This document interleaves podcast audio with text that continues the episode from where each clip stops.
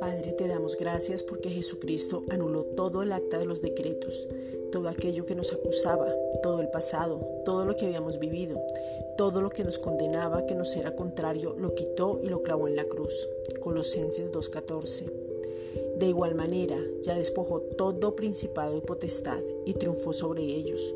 Despojar es quitar, dejarlo sin autoridad para darnos la autoridad en él. Colosenses 2.14. Y ahora nos dio la autoridad para en su nombre echar fuera a los demonios y para dar libertad a los cautivos cada vez que anunciamos el Evangelio. Marcos 16, 17. Mayor es el que está en nosotros que el que está en el mundo. Primera de Juan 4, 4.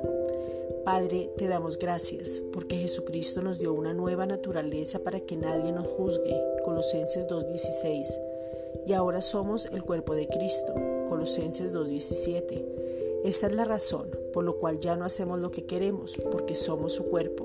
Colosenses 2.17.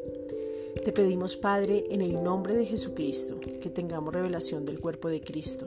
Primera de Corintios 12, 27. Que nos podamos ver como tú nos ves, que nos veamos en el Espíritu y veamos a las personas en el Espíritu. Segunda de Corintios 5, 16.